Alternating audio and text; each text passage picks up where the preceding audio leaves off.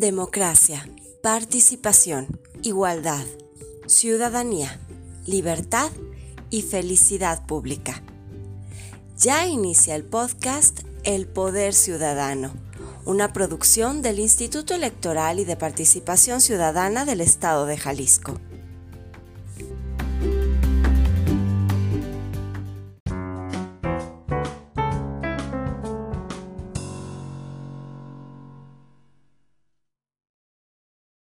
De forma unánime, los siete consejeros del Instituto Electoral y de Participación Ciudadana de Jalisco aprobaron la viabilidad para realizar la consulta popular sobre si Jalisco debe o no revisar cada seis años la permanencia del Estado en el pacto fiscal.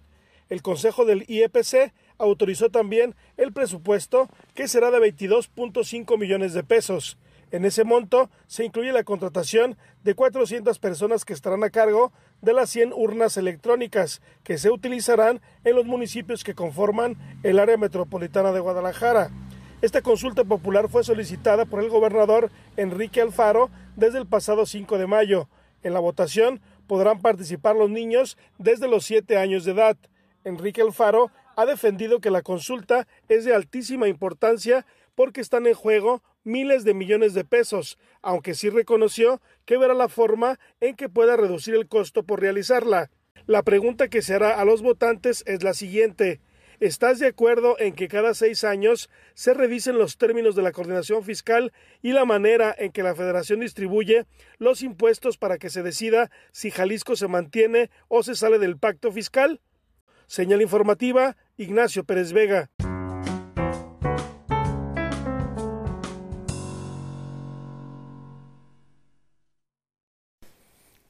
Hola, hola, bienvenidos a una misión más del podcast Poder Ciudadano, el podcast del Instituto Electoral y de Participación Ciudadana del Estado de Jalisco.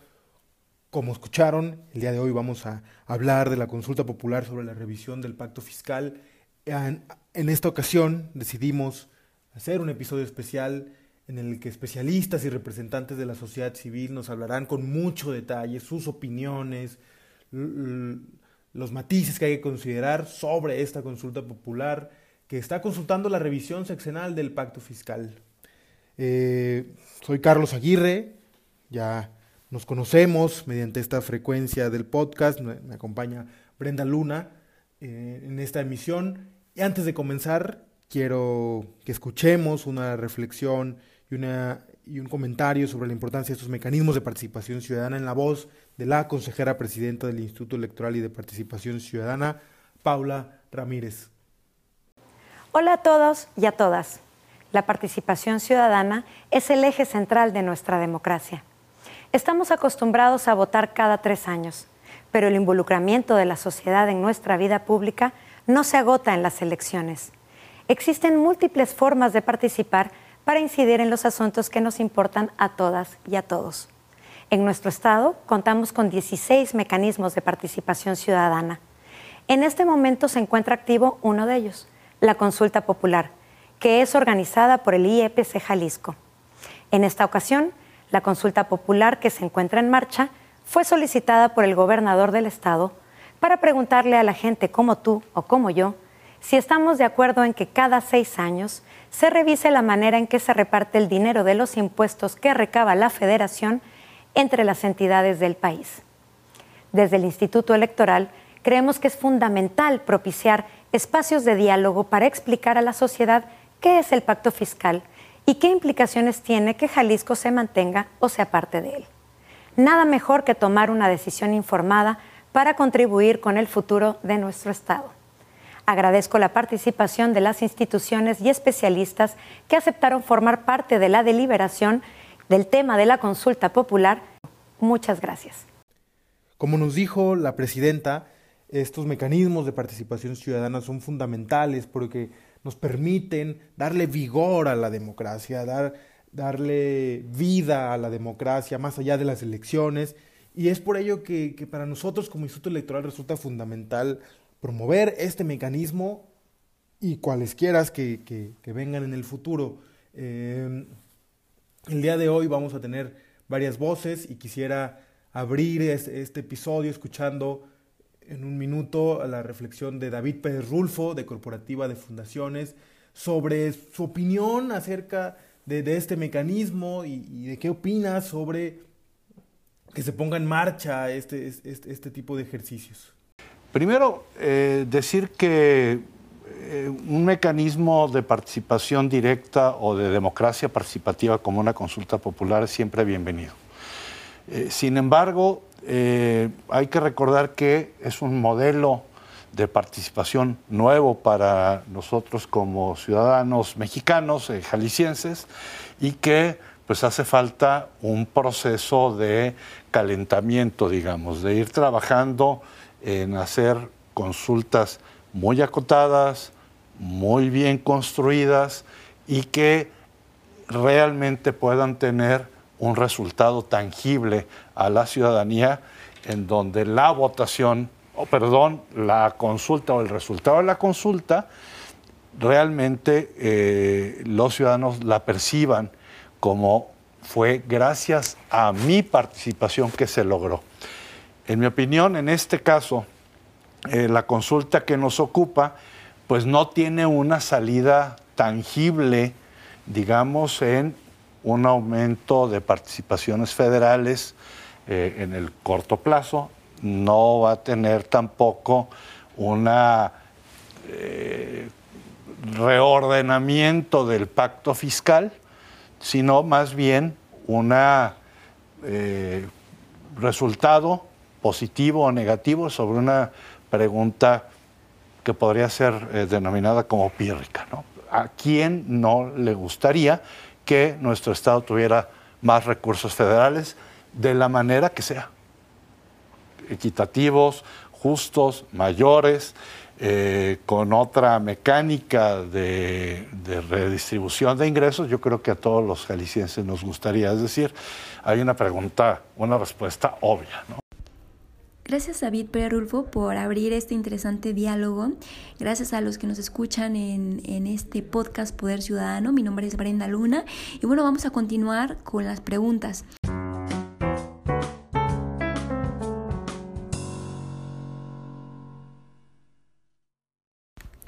Bien, también nos acompaña Augusto Chacón Benavides de Jalisco ¿Cómo vamos? Y la pregunta que nos surge es, ¿qué es lo novedoso de esta consulta popular? Augusto. Es un tema árido. Jalisco, sus habitantes, hombres y mujeres, casi de todas las edades, pagamos impuestos. Y el monto más grande de impuestos que pagamos se va para el, gobierno federal, no para el gobierno federal, para que el gobierno federal lo distribuya. Y hay una fórmula aceptada por todos los componentes de esta federación que llamamos México, que está vigente desde 1980. En 1980 las entidades libres y soberanas, que somos los estados, le dijimos al gobierno federal, nos gustaría que se repartiera de esta forma. ¿Con qué objetivo? Balancear la calidad de vida de las personas en todo el país. Que los estados que más producen, por distintas razones, compartan algo de esa riqueza con quienes, lo tienen, con quienes no tienen la misma fortuna. Para nuestra mala suerte, este esquema se vio siempre tergiversado por el presidencialismo que nos atosiga. Un solo personaje que por ser el presidente de la República en realidad tiene mano para decidir, para elegir proyectos, aunque la fórmula de reparto se mantenga. Lo que sucede es que cada, cada vez hay estados que producen mucho más, que, que aportan y que no reciben en sentido contrario lo que ellos dicen en la misma proporción, pero lo malo no, sería eso, siempre y cuando los estados menos favorecidos recibieran a cambio ese dinero.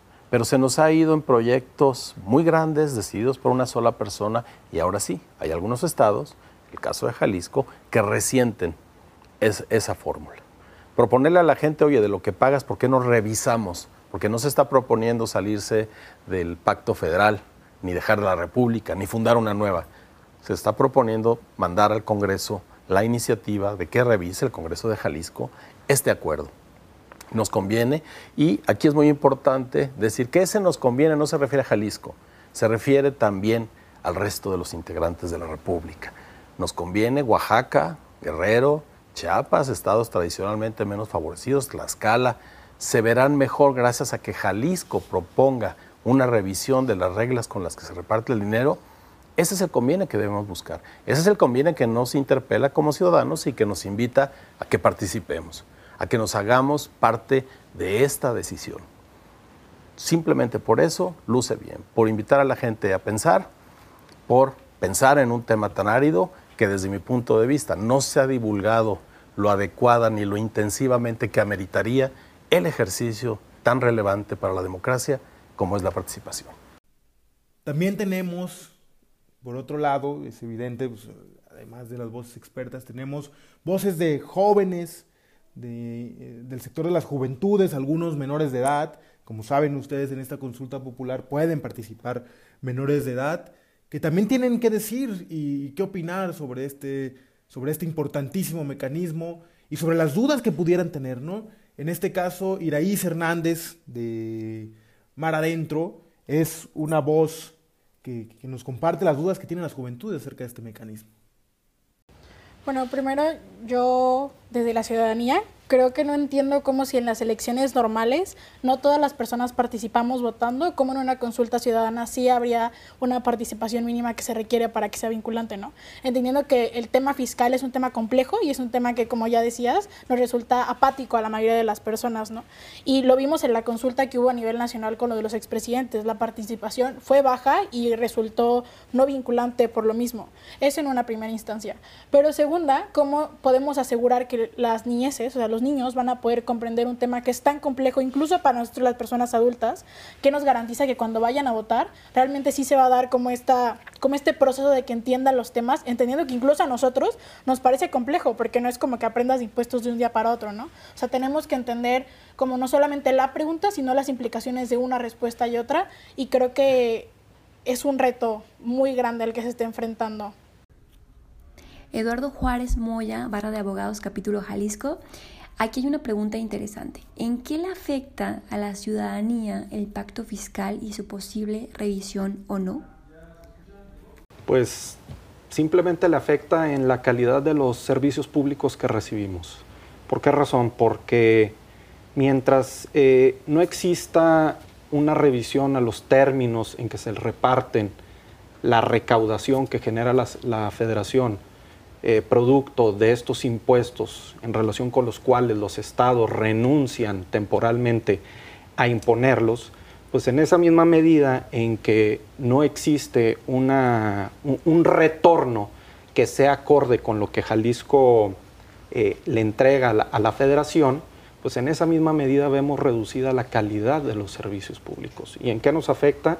Pues nos afecta desde temas de seguridad pública, temas de, de vamos, simplemente en, los servicios públicos que recibimos día a día y, creo que esa es la, relevancia de, esta consulta. Y un punto muy, muy importante que no es que, porque se cuestiona mucho, oye, es que no, no, no vinculan, no va a haber, no necesariamente va, e, este mecanismo de consulta va a llevar a impactar a la legislación, que se modifique, no, pero eh, esto es una forma en que el ciudadano se apropia de los temas públicos, se involucra en los temas públicos, que es justamente lo que, a lo que aspiramos. ¿Por qué? Porque la medida en que exista, eh, en que los ciudadanos se involucren, incluso, bueno, en términos constitucionales, hasta los que no son ciudadanos, por, como, como mencionaban, que también está dirigida la consulta a menores de edad, bueno, pues en esa misma medida vamos a ir formando eh, en lo futuro ciudadanos que van a tener apropiados los temas públicos y que de la misma manera van a exigir a los gobernantes unas respuestas mejores o una, una conducción mejor de, de todos los temas públicos. Estos mecanismos resultan también fundamentales porque es la manera en que el sistema, las instituciones pueden escuchar la, opinión de las y los habitantes, de la ciudadanía en general, sobre temas de carácter público y, de impacto social. Es por ello que le preguntamos a Augusto Chacón de Jalisco cómo vamos y nos platica en qué nos afecta a la ciudadanía, a los habitantes, en que se tome alguna decisión sobre esta consulta popular. Gracias. Eh, bueno, todo lo que sucede en la esfera pública nos afecta de una manera u otra, veces para bien y más continuamente cuando proviene del gobierno para mal. Eh, ¿En qué nos afecta que se tome una determinación?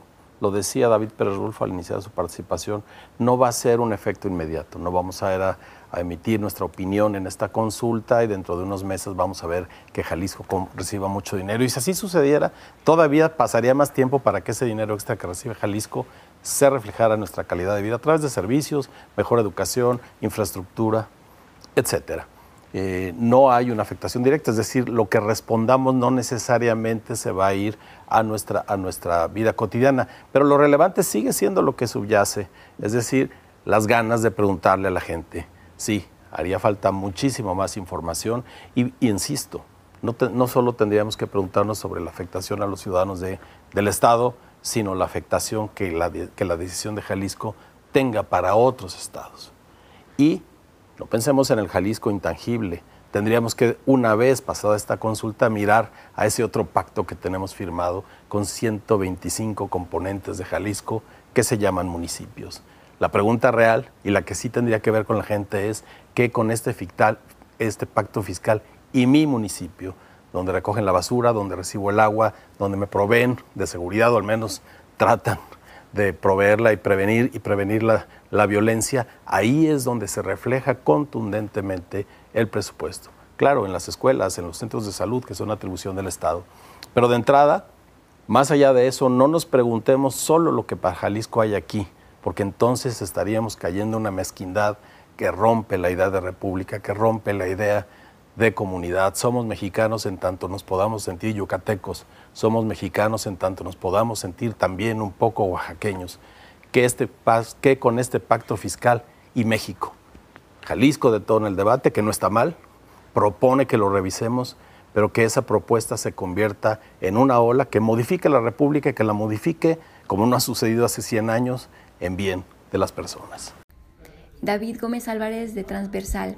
Aquí hay una, una duda muy interesante. Eh, ¿cuál sería el problema principal de abordar un tema como el, el, del pacto fiscal? Sabemos que es un tema un poco complicado porque no todas las personas lo conocen.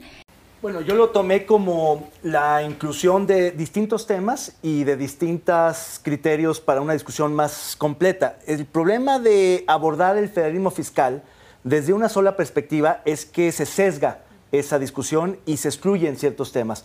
Me parece que para entrarle en serio al fondo, y soy un convencido federalista, o sea, no es un tema nuevo, insisto, es un tema añejo, pero hay maneras de abordarlo. Y yo diría, es que tenemos que abordar, por ejemplo, el esfuerzo fiscal que realizan gobernadores y alcaldes. ¿Qué tanto ponen de su parte? ¿Qué tanto están dispuestos a asumir el costo político de cobrar impuestos locales? Pongo un ejemplo que lo ha trabajado nuestro presupuesto. El impuesto a la tenencia vehicular que más o menos representaría para Jalisco entre 4.500 y 6.000 millones de pesos. Mucho más que lo que se está pidiendo en, para ciertos rubros o ciertas obras. Y sin embargo no se cobra porque popularmente es muy costoso. Pero también hay que reconocer que este gobierno está aumentando el impuesto sobre la nómina, que lo está poniendo al parejo con otras entidades que más o menos va a ir del 2 al, al 3% general de la tasa.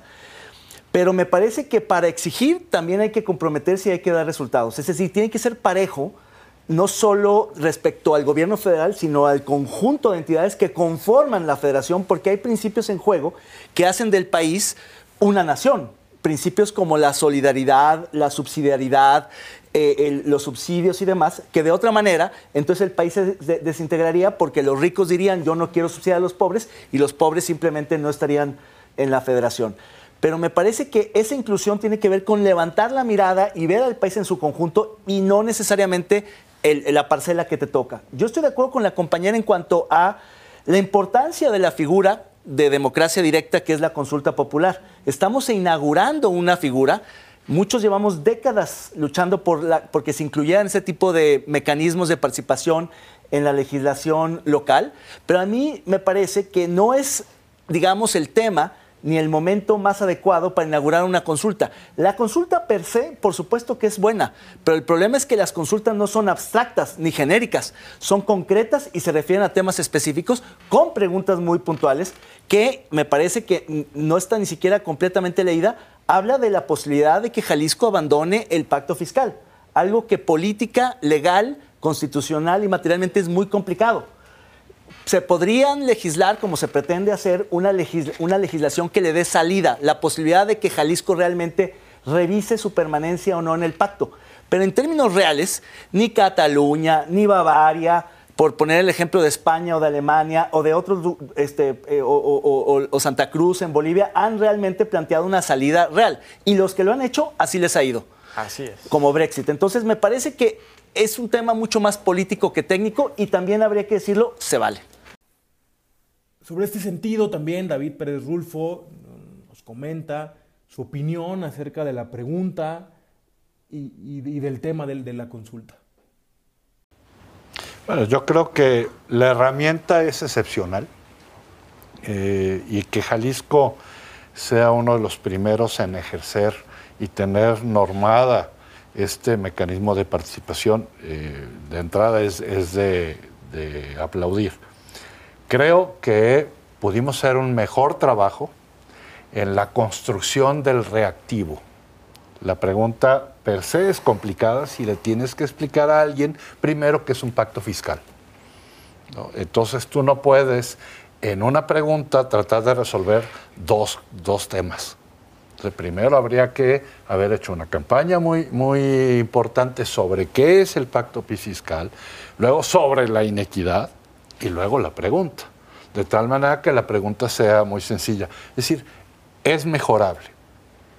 Y también es importante considerar que en lo sucesivo a mí me gustaría ver preguntas que realmente tuviera, estuviera en manos de nuestro Ejecutivo, no en manos de otros 31 eh, congresos y de un gobierno federal. Pues imagínate, es como si tú tomas el balón, ahora que está de moda las finales de fútbol, y dices, oigan, yo quiero jugar de otra manera. Pues hay que preguntarle a los otros veintitantos personas a ver si ellos también quisieran jugar de otra manera y entonces vamos inventando un juego nuevo. Pero mientras yo sea el único que quiera jugar de otra manera, pues me quedo con mi pelota si es que tengo. Eduardo Juárez Moya, de Barra de Abogados, capítulo Jalisco. Aquí hay otra pregunta. Eh, ¿Se busca empoderar a los ciudadanos con este tipo de ejercicios? ¿Qué opinas?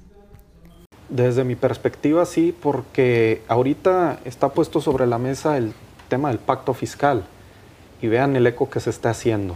Es decir, la ciudadanía eh, empieza a conocer de qué trata, empieza a digerir estos temas que son complejos, son rebuscados, traen una parte económica, eh, traen otra parte legal, un contenido político, pero los ponen sobre el centro de la mesa, sobre el centro del debate y esto es lo que va empoderando a la, ciudadanía en la medida en que va conociendo todos estos temas y que una vez que lo logra comprender, que se, que se involucra en todas estas cuestiones, pues eh, eh, a partir de ello lo, natural o la consecuencia de esto es que empiece a involucrarse, que empiece a revisar todos estos temas fiscales, eh, a, generar o a solicitar información en, en relación cómo, cómo se aplican los recursos públicos, a cobrar conciencia en, el sentido de que un recurso no recuperado o un recurso no cobrado por parte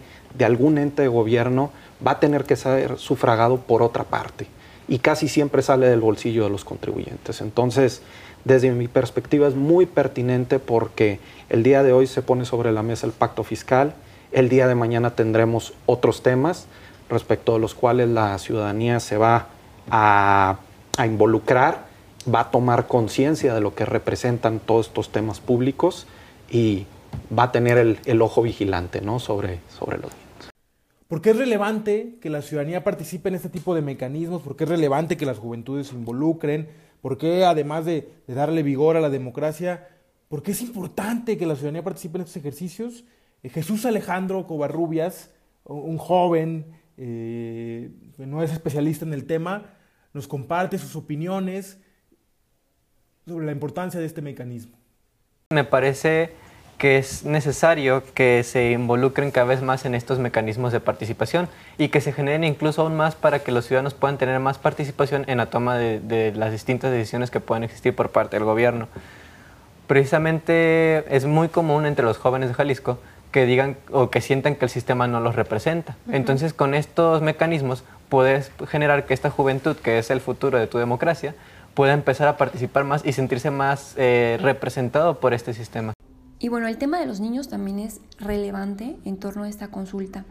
Eh, en esta ocasión nos acompaña también Thais Lorea Ochoa de la Secretaría del Sistema Estatal de Protección Integral de Niños, Niñas y Adolescentes. Y bueno, ¿por qué es importante, Thais, que los niños participen? Cómo no, con mucho gusto. Bueno, en primer lugar me gustaría platicarte que la Ley de Protección de la Niñez en el Estado de Jalisco, como la ley federal, establecen que nuestra niñez es sujeta pleno de derechos.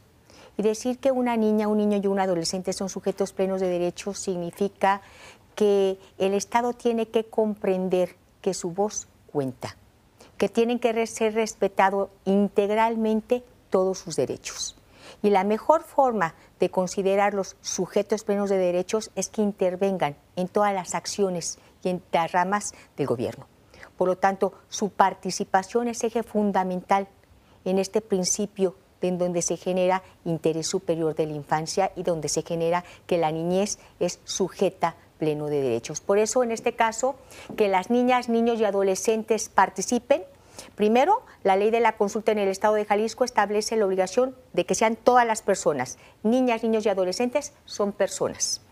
Y si bien es cierto, no son ciudadanos porque no tienen 18 años, el entender que son sujetos plenos de derechos conlleva la obligación por parte de las autoridades que su voz debe de ser escuchada.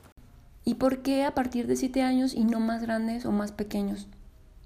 Cuando empezaron a hacerse todos, a requisitarse todos los asuntos acerca de la consulta, a nosotros como Secretaría Ejecutiva del Sistema de Protección de la Niñez se nos preguntó que cuál sería la edad adecuada en donde una niña y un niño pudiera captar el contenido de las preguntas y la forma en que se debieran de preguntar.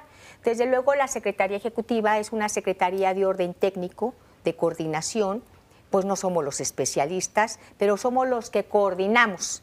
Entonces le solicitamos a la Secretaría de Educación Pública, pues considerara, de acuerdo con su expertise, expertise cuál era la edad adecuada para que un niño, una niña comprendiera la pregunta. Y la Secretaría de Educación estableció que una niña y un niño comprende la pregunta desde los siete años. Desde luego, como todo ejercicio de participación, nos coordinamos con la Secretaría de Educación para efectos de que el contenido de la consulta fuera un tema en las escuelas, con la finalidad que los niños, cuando van a ejercer este derecho de participación, comprendan a lo que van comprendan la esencia del contenido de la pregunta. Y entonces, pues los técnicos que son la Secretaría de Educación son los que marcaron que son desde los siete años de edad.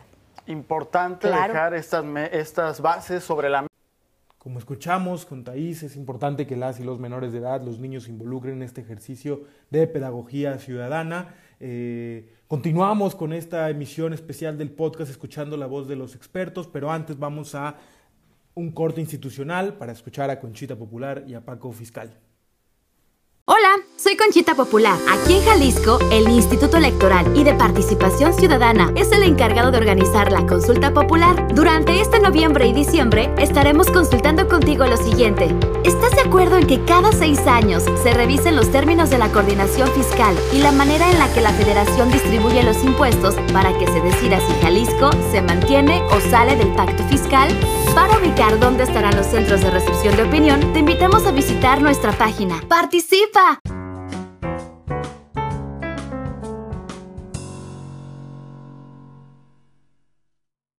La consulta sobre el pacto fiscal se realizará durante cuatro fines de semana, es decir, hasta el 19 de diciembre. Lisette y su hijo participaron, pues los menores de 7 a 17 años también pueden emitir su opinión. Que creo que hay que incluirles ya el hecho de las votaciones a los niños. Me gusta apoyar a las personas. ¿Te gusta que tu, tu, tu opinión se tome en cuenta? Yo ya quería venir para acá. La pregunta es si está de acuerdo en que cada seis años se revisen los términos de coordinación fiscal y la manera en la que la federación distribuye los impuestos. No se está votando si nos quedamos o nos salimos, se está votando eh, si es o no una obligación constitucional para que cada seis años se revise el, el convenio. Será el Instituto Electoral y de Participación Ciudadana el encargado de computar y declarar los resultados.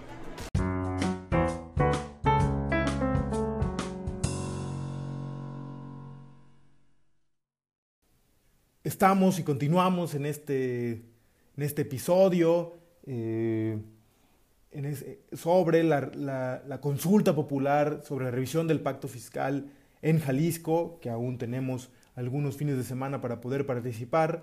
Eh, sabemos que, en esta consulta popular pueden participar niños y niñas desde los 7 años, pero ¿cuál es el diálogo que se debe dar a los niños sobre esta consulta? Es una respuesta, que, es una pregunta que nos responde Tessie Solinís, directora del Trompo Mágico, experta en atención a, a la educación cívica enfocada a las y los menores de edad.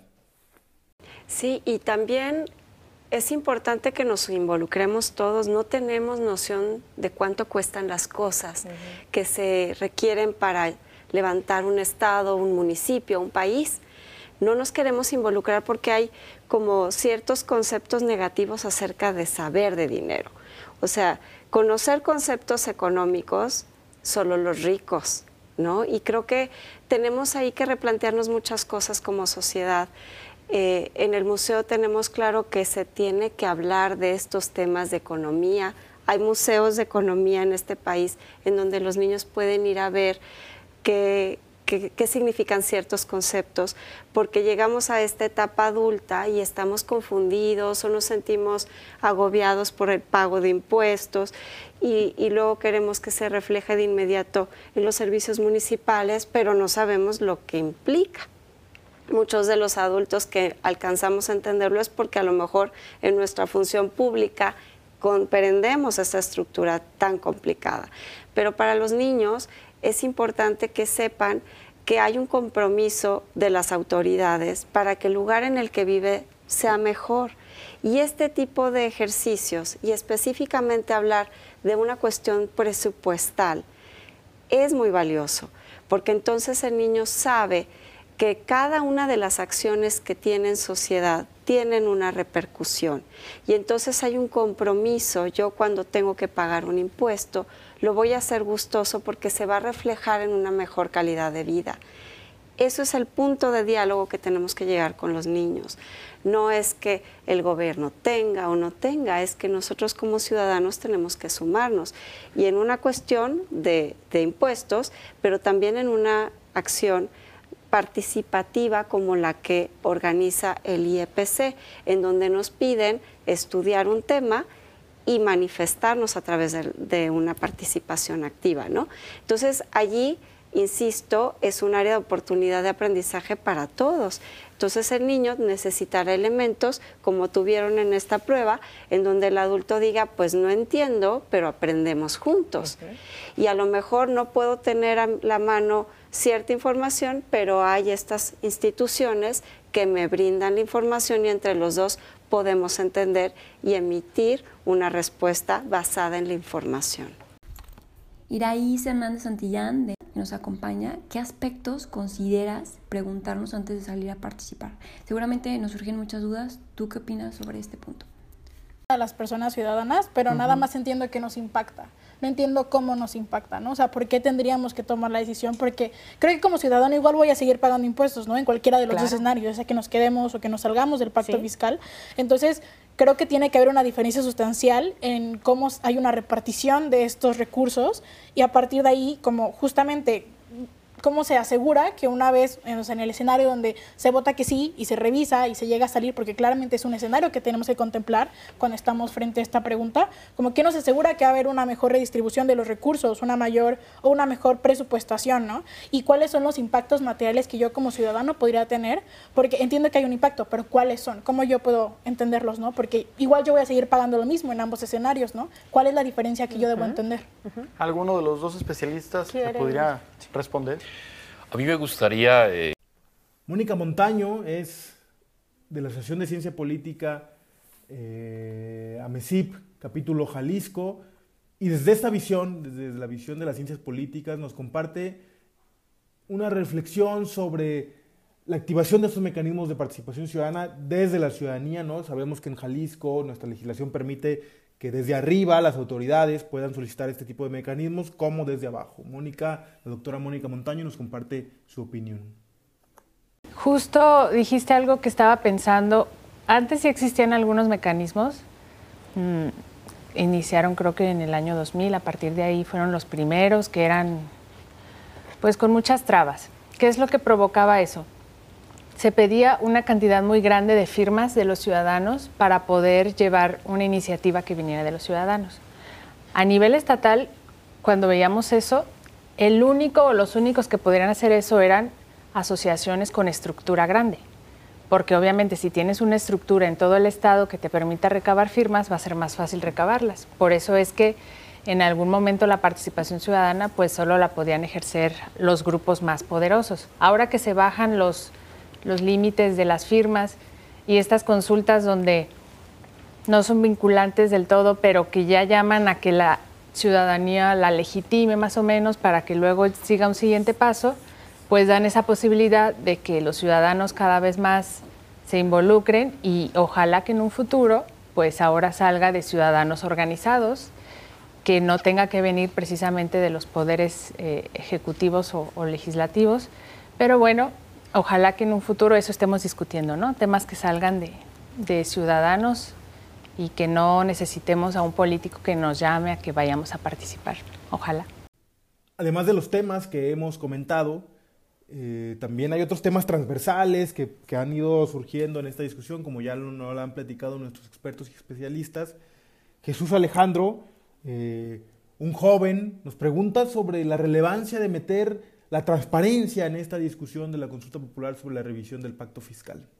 Creo que sí, creo que la transparencia es sumamente importante eh, en todos los ámbitos gubernamentales. Uh -huh con esto podemos eh, empezar a, ver realmente que hay una disminución, por ejemplo, de la corrupción con transparencia. Podemos empezar a ver realmente eh, que se están usando nuestros impuestos para lo que son, para, por ejemplo, a lo mejor mantenimiento de, de nuestras infraestructuras, para generación de nuevos proyectos nacionales o incluso estatales.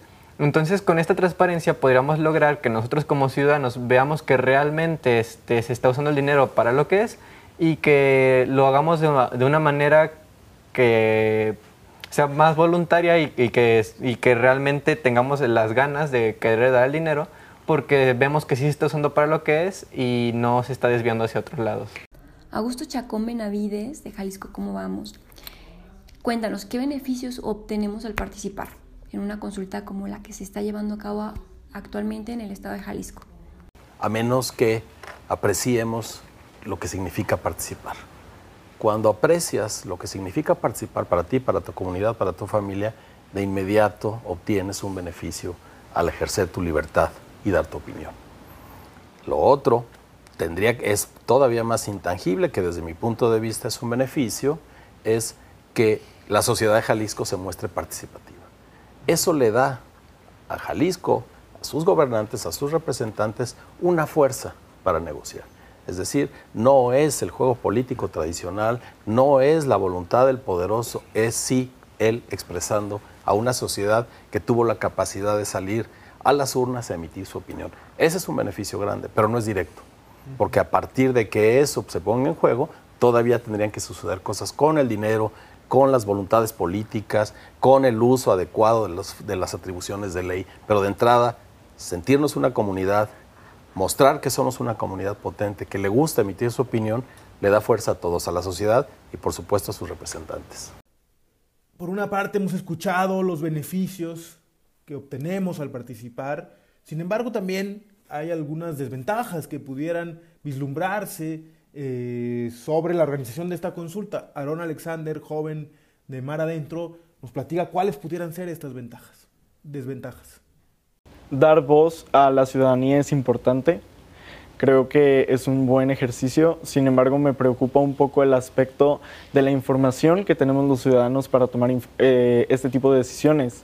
Realmente no estoy seguro si eh, la población a la que va dirigida la consulta o si la ciudadanía está lo suficientemente informada como para saber de qué se está hablando y tomar decisiones al respecto. Entonces, me parece un buen ejercicio, me parece una buena iniciativa, sin embargo creo que sí hace falta información y creo que es importante que la ciudadanía tenga todas las herramientas para poder tomar decisiones que nos impacten de una mejor manera a todos. Me surge una, una duda, ¿qué aspectos resaltan de esta consulta popular. David Gómez Álvarez, ¿qué aspecto resaltas? Bueno, pues yo creo que es un tema muy importante, pero la consulta no lo es.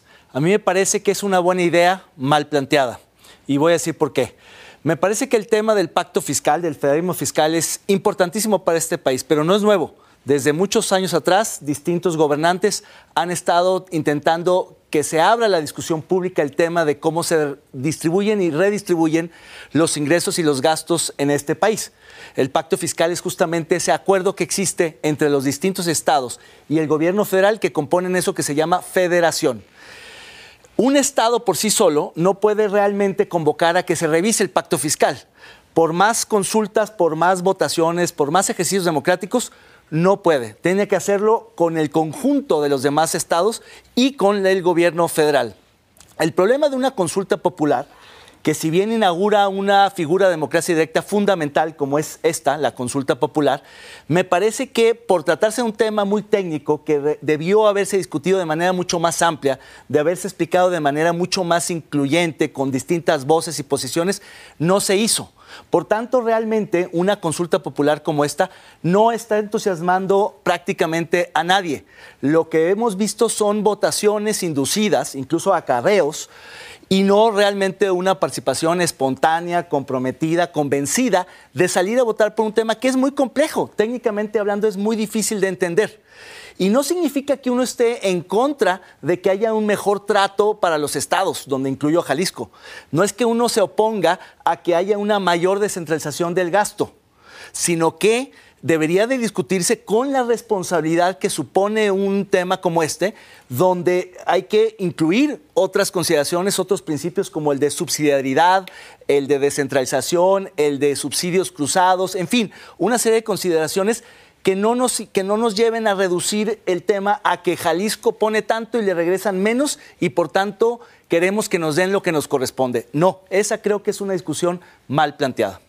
Bien, ahora también escuchemos el punto de vista de Andrés Barrios. Si bien tratamos con este tipo de ejercicios y con la organización de mesas de diálogo que hemos tenido a lo largo de estas semanas y de acciones de difusión y deliberación, que este tema eh, se traduzca para la ciudadanía en general, es complejo, por lo que preguntamos a nuestros expertos y pedimos su opinión y a las organizaciones de la sociedad civil, ¿cómo afecta esta consulta popular, esta revisión del pacto fiscal al ciudadano, ciudadana de a pie, común y corriente, como tú y como yo. David Pérez Rulfo nos, nos contesta. Bueno, yo creo que es importante la inmersión del ciudadano en temas que nos, que nos deberían de haber competido desde hace muchos años. Votamos cada tres años, ya lo decía la presidenta, y nos desentendemos.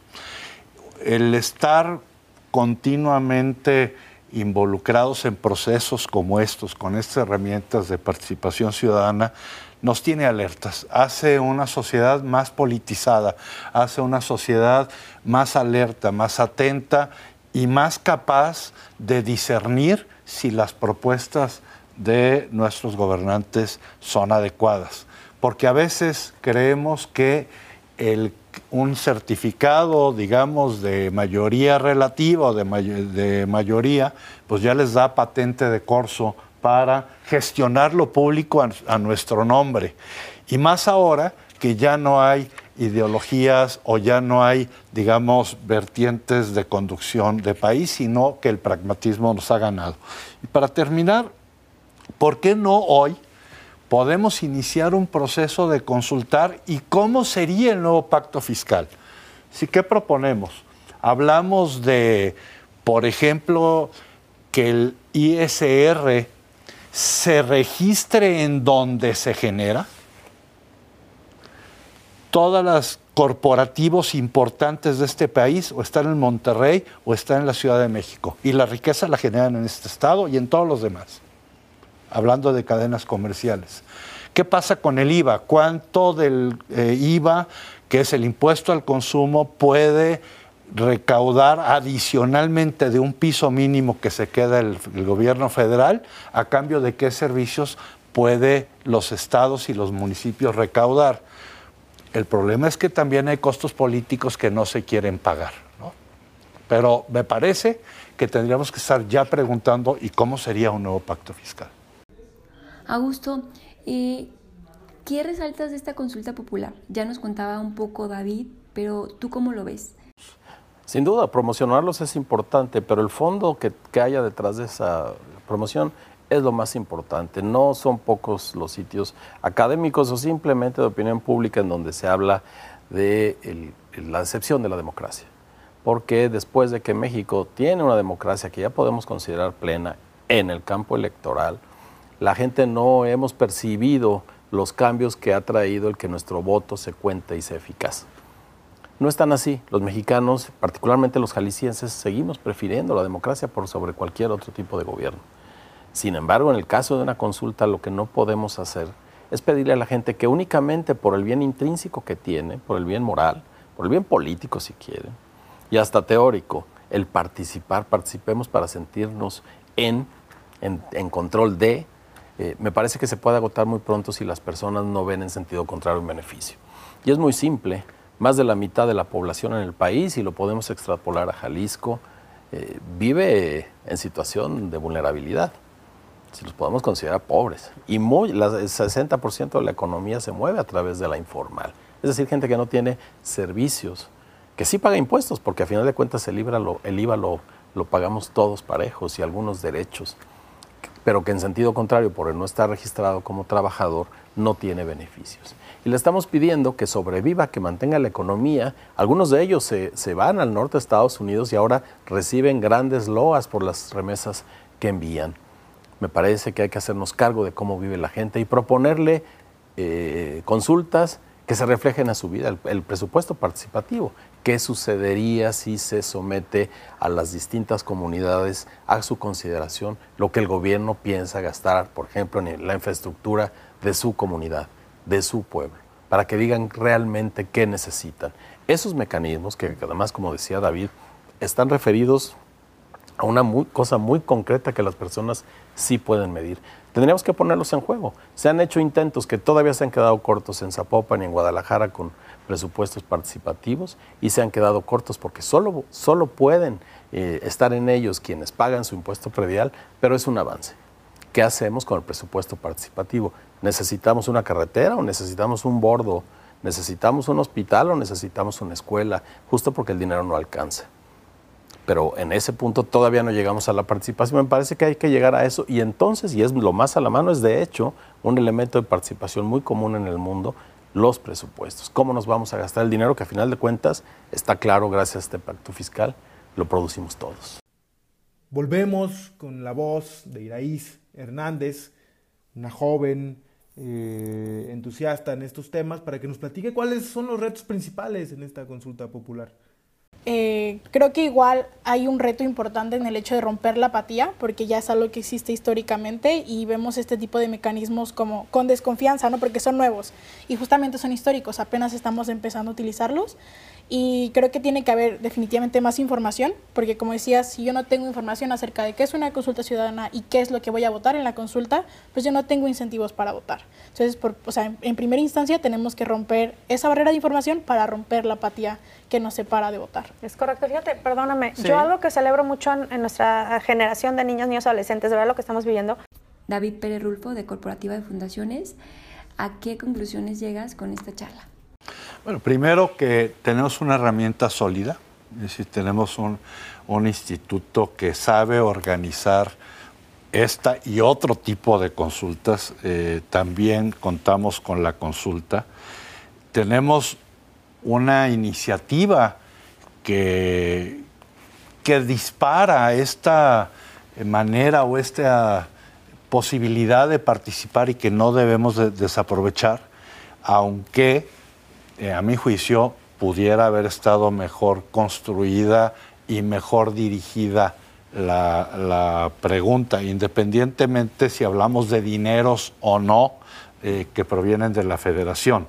Eh, yo creo que participar siempre es beneficioso, pero también si participamos, vamos a decirle al Ejecutivo, en este caso al gobierno de nuestro Estado, que queremos participar, pero queremos ser mejor informados con más tiempo, queremos tener procesos educativos sobre la participación y, tenemos, y queremos tener resultados tangibles, ya sea sí o no de la que se nos consulte. Bueno, muchas gracias por acompañarnos. Esto fueron muchísimas reflexiones. Muchas gracias por, seguirlas, por, por por, escuchar, te pedimos compartir, si, conoces a alguien que esté interesado, que, que, no tenga suficiente información sobre este tema y que quisiera abundar más, a compartir este episodio, a compartirlo en tus redes sociales. Muchísimas gracias por escucharnos, nos escuchamos la próxima emisión de este podcast Poder Ciudadano. Mándanos un correo electrónico, un audio a, a los canales de las redes sociales IEPC Jalisco en todas las redes sociales, incluso hasta en TikTok, donde podrás ver a Conchita Popular y Paco Fiscal. Muchas gracias, Brenda Luna por tu compañía en este episodio, por tu producción, por tu empeño. Es de ella el guion y el contenido de este episodio. Esperemos que les haya gustado esta edición especial sobre la consulta popular y que sobre todo aporte a emitir una opinión informada. Si no has hecho y si no has participado y no has emitido tu opinión, aún estamos a tiempo. los últimos fines de semana, el último fin de semana para participar es el del 19 de diciembre. Participa porque Gracias a estos mecanismos le damos vigor a nuestra democracia.